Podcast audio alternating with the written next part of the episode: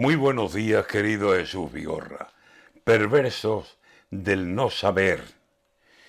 Igual que otro cambio horario, hay voces que nos marean, voces que nos meten dudas, voces que nos enajenan. Como dos que van subidos a un caballo y de las riendas uno a la izquierda le tira y otro tira a la derecha. Da libertad del gobierno, nos dice fuera la tela, incluso en el interior, y fuera la cuarentena.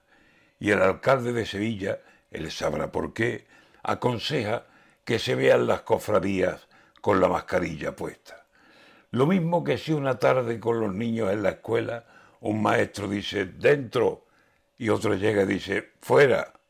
Así que ya me dirá a qué vos le echamos cuenta, si a la que desde el gobierno viene abriéndonos las puertas o a la de Antonio Muñoz, que cargada de prudencia nos dice a la calle sí, pero hay que tener en cuenta que para ver cofradías con la multitud tan cerca, lo mejor es protegerse, que aún sigue aquí la pandemia.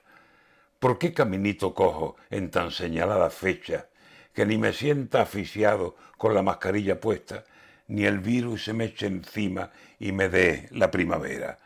Decida lo que decida, habrá una voz que se venga a decirme, te lo dije, y me dolerá quedarme con la máscara en la jeta, o me dolerá si pillo el contagio. Vaya tela. A 28 de marzo, y esto es lo que nos espera.